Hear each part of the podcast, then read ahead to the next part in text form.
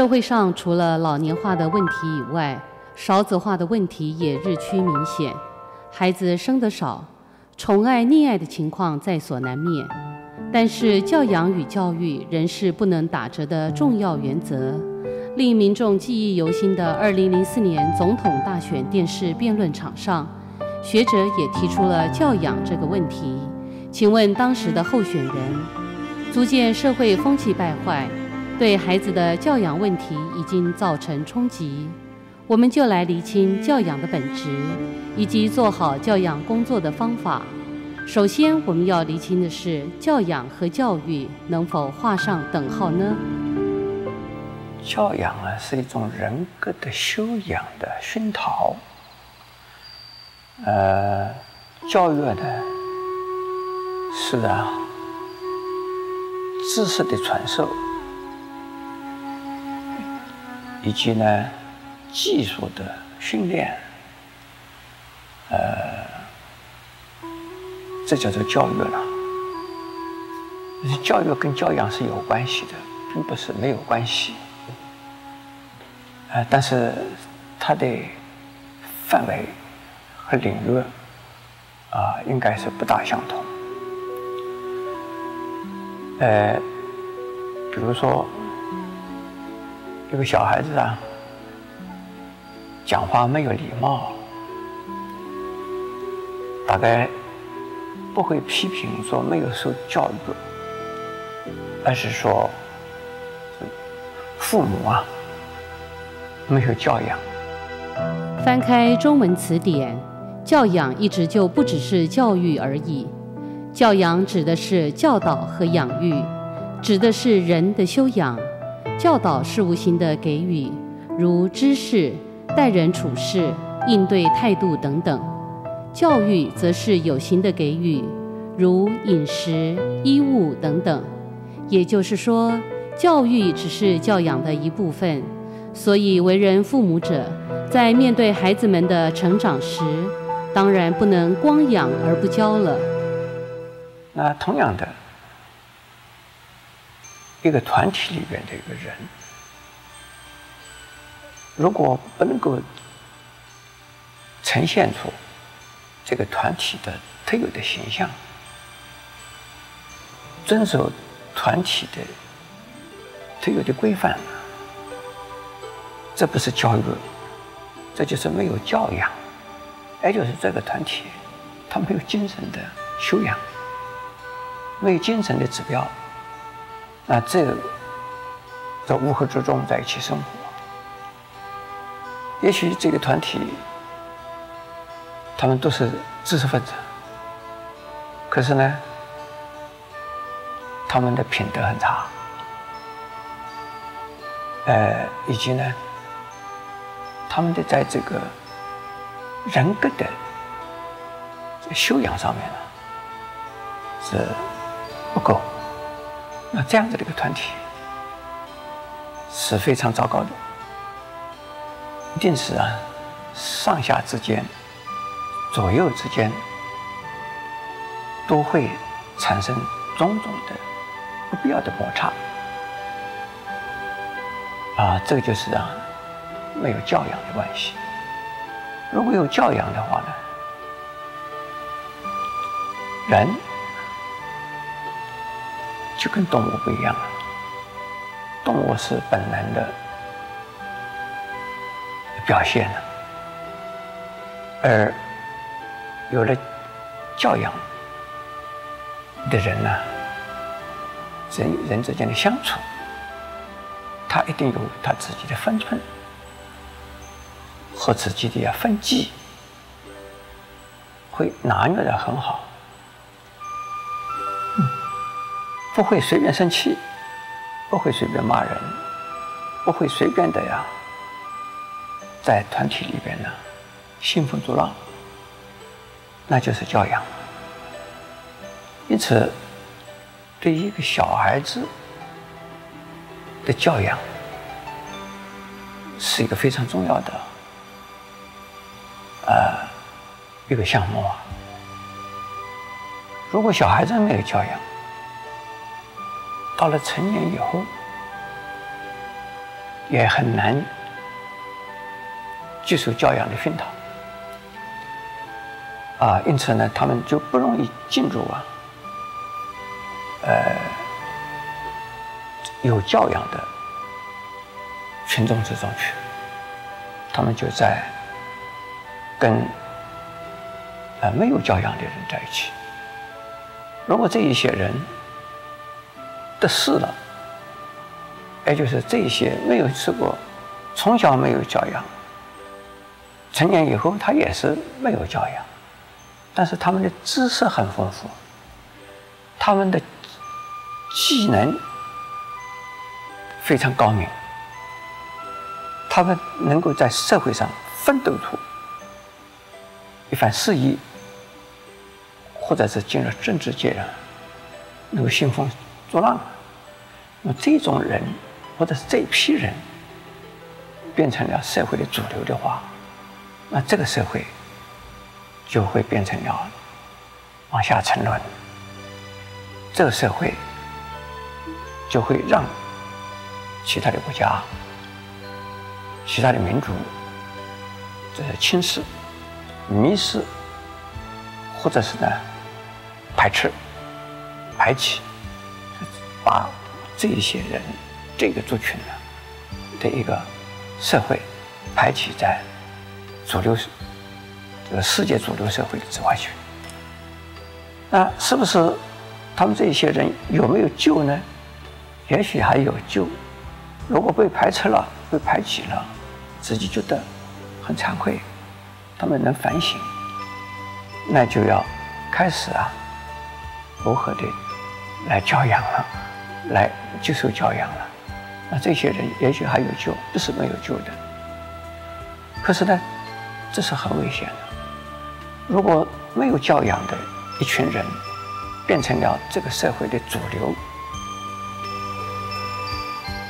中间分子，那我们这个社会很很悲哀了，啊，呃，这个社会就会大混乱，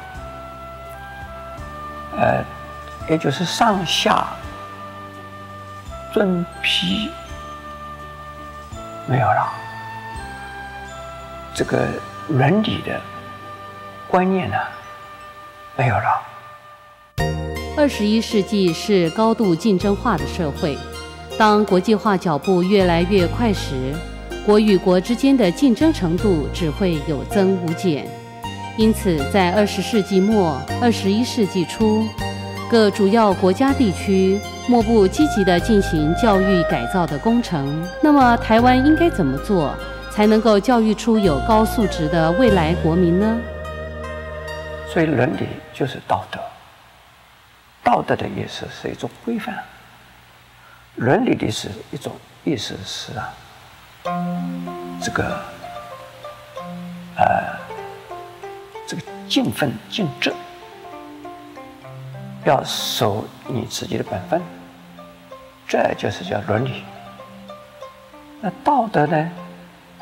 就是不伤害他人，不让社会啊因自己而损失、而受害、而困扰，那这个叫做道德。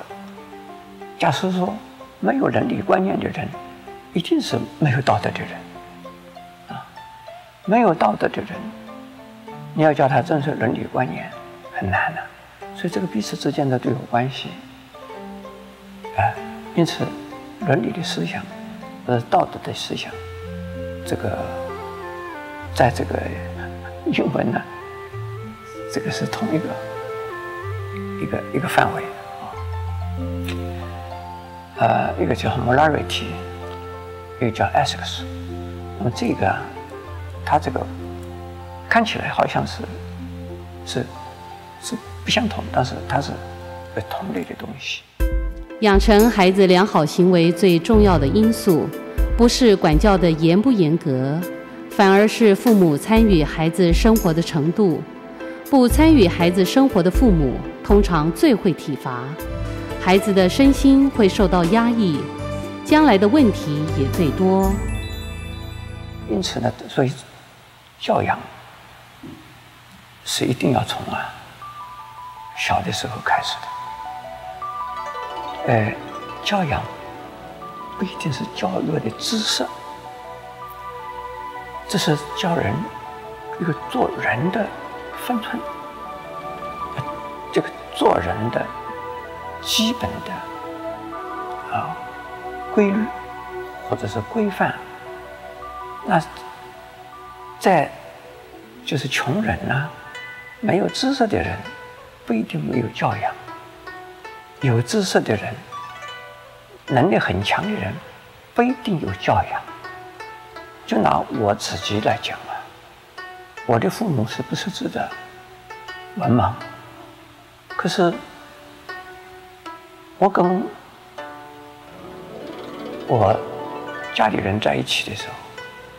我没有发现啊，我的父母当着我们的小孩子的面吵架，有时候拌嘴，拌嘴的时候啊，不会变成了恶言相向，就拌过嘴以后，最后还是对不起，那两个人还是没有事。的，所以对小孩子的影响就很很深，那。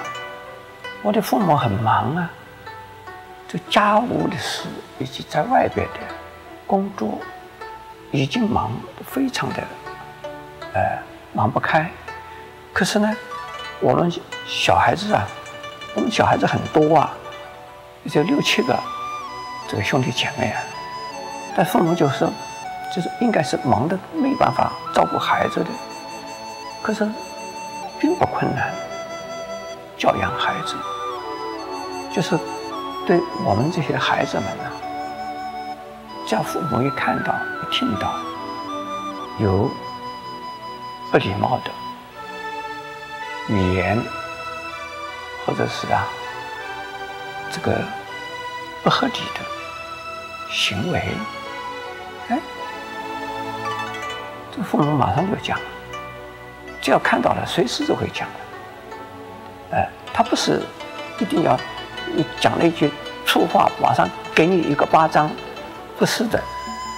哎，他听了小孩子讲了一句粗话，他就会讲：“哎呀，孩子啊，你这样子粗啊，我们的父母都会丢脸哎。”这样子啊，他觉得父母丢脸，我们不要让父母丢脸啊。那粗话不能讲啊，还有对兄弟姐妹之间啊，要互相的谦让啊。这个只要如果是争玩具啦，或者是争食物啦，或者是争什么东西的时候啊，父母一定会讲的。哎，你这个小的小孩呢，要尊敬姐姐。和哥哥，你不要跟哥哥姐姐抢啊！他们大了，他们做的事情比你多哎，他们应该多得到一些，得到好的。他一定会跟小的讲，这样子讲，然后跟大的，比我年纪大的都会讲了。哎呀，你是哥哥哎，你是姐姐，你都不知道如何照顾啊，和让啊。你的弟弟呀、你真糟糕啊！这样子会让人家骂，说父母没有教养哎。我们一听到说父母没有教教养，我们就要教教，看起来也要像有教养的样子。尤其是在人前，在在客人的前面，或者是到外边去啊，跟其他的孩子在一起的时候。父母一定是这个照顾的非常好的，看小孩子没有礼貌的时候，马上找过来，来来来来来，你刚才这个样子，你要是对不起人家，赶快去，要是对不起，因为这样子，人家看不起我们了，我们已经很穷了，穷人人家是看不起的，穷人，我们的品格不穷啊。你不要变成这个样子，这样子变成下三滥，你赶快对不起人家，人家就看得起你了。哦，这样子一来呢，哎，我们这些孩子们都是被教得很好的，是穷人家的孩子，也不一定啊。是啊，没有教养的，这这个没有，这个没有什么，没有什么太大的学问，也不需要花太多的这个时间，只要呢，呃，父母啊，只要看到了，随时啊，点一点，看到了，随时呢，提一提，让孩子觉得有尊严，让孩子觉得自己能够啊。被人家看得起，那自己被人家看得起是最重要的事啊。近年来，教育体制重新定位家长的角色，尝试将家长的观点、力量与资源纳入孩子的教育当中，这是不得不然的趋势，也是从学生学习立场出发的整合力量。但是，当我们正为下一代寻找更有益于教养的机制时，又有什么样的方法能够来检视父母亲们的教养资格呢？我想，我们这个时代啊，有一个问题，呃，因为父母啊，自己的教养啊还没有受好，他已经又是做做父母了，自己的父母没有教养自己，自己又做了父母了，他也不会教养下一代了。只会生，不会教养，这个很可怜啊。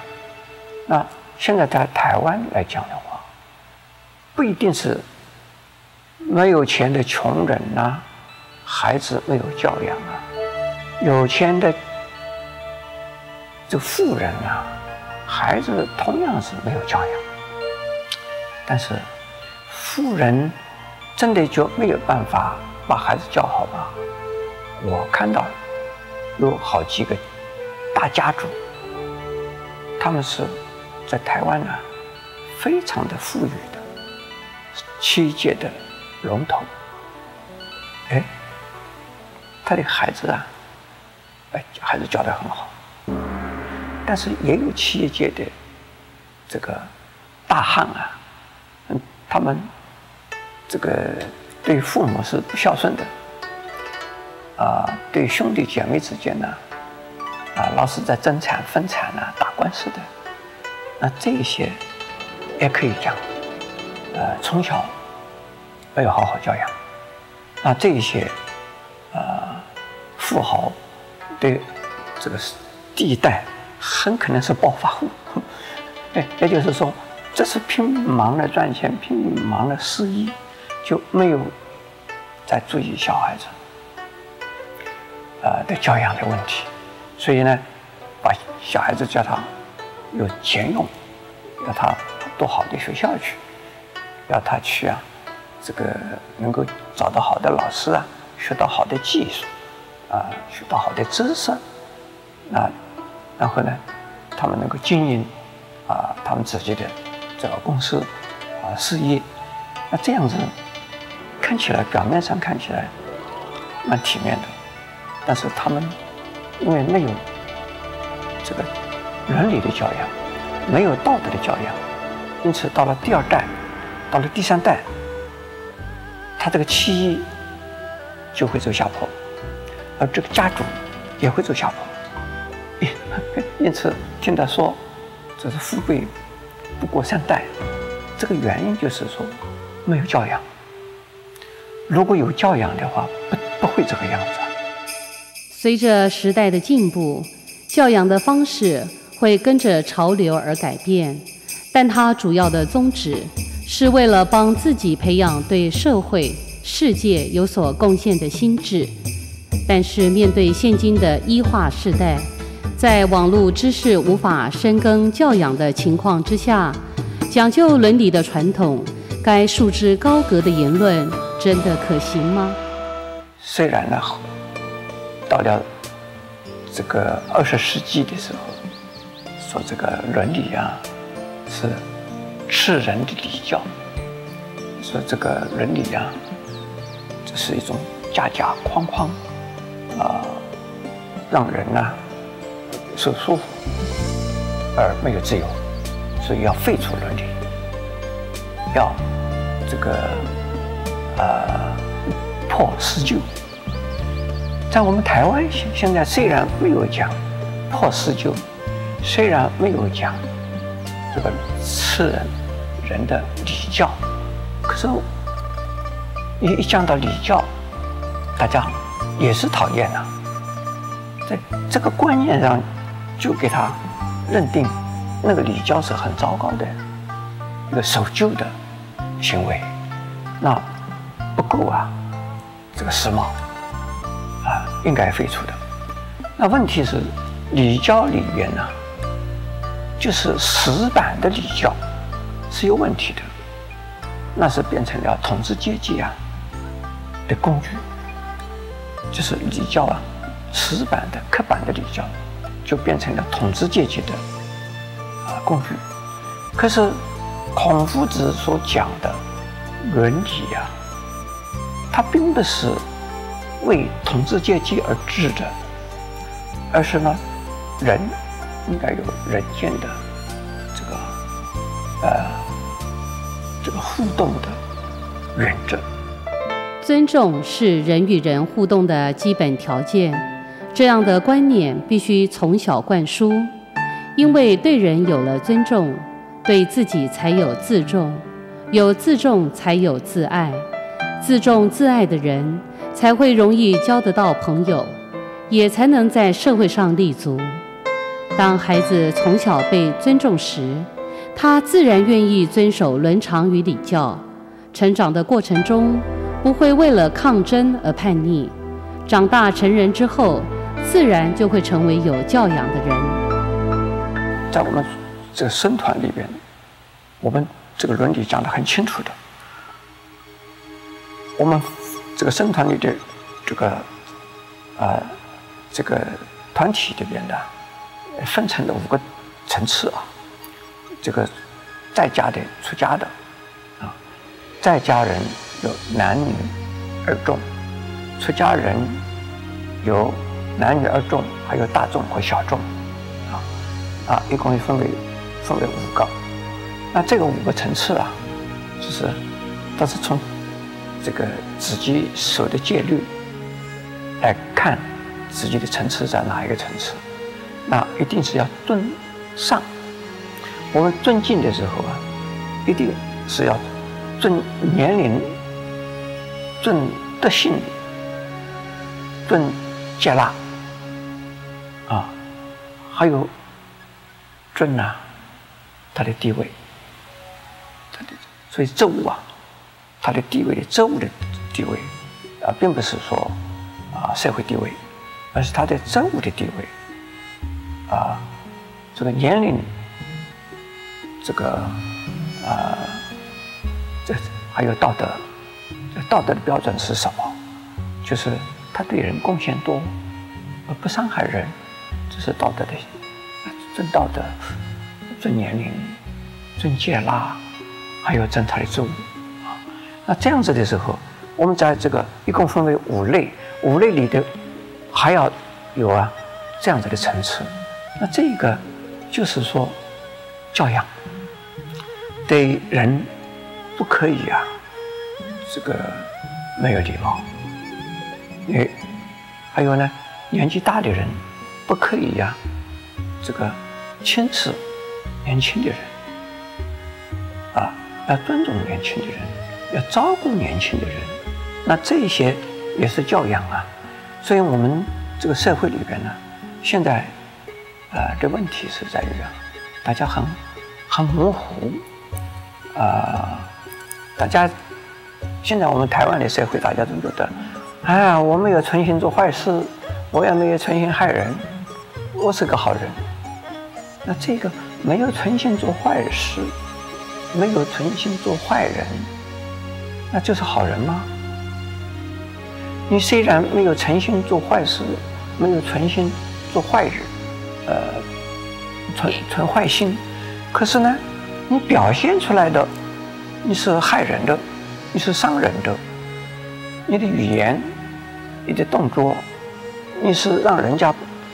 不快乐的，让人家不平衡的，让人家很痛苦的，虽然你是无心的，可是你伤害人了，这个是怎么有教养了？有教养的人就有分寸，在什么时候不应该说的话不会说，在什么时候不应该做的事情不做，不应该动不应该有的动作就不会啊表现出来。所以，所以叫做不应该，是不是伤害人？是不是让人家痛苦不舒服？是不是啊破坏这个彼此的感情的关系？如果是这样子的话，那就是叫做修养了。文学家林语堂说：“教育的目标在于发展知识上的鉴别力和良好的行为。”法国大革命文学家罗兰夫人在被推上断头台之时又说：“自由，自由。”多少罪恶假汝之名以行，论理是建构社会的支架，教育则能升华一个人的内在涵养，而谈吐是思维经验的表达，行动更是内心境界的呈现。让我们一同以严谨的身教言教来好好的教育及教养我们的下一代吧。